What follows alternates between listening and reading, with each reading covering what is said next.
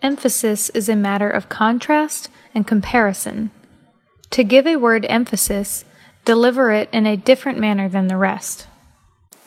在今天的句子中，需要注意的第一个单词是 contrast，对比、对照。第二个单词是 comparison，比较、对照。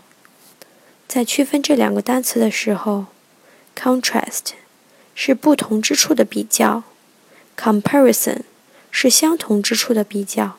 举一个简单的例子，contrast of good and evil，它会是说善与恶的对比，因为它们两个是不同之处，所以是 contrast，而不能说是善与恶的相比。第三个单词是 manner，方式、方法。She smiled again in a friendly manner。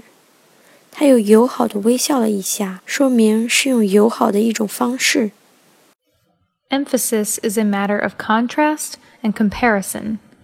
To give a word emphasis, deliver it in a different manner than the rest. 谢谢大家的收听，大家可以添加我们的微信公众号“智也英语”。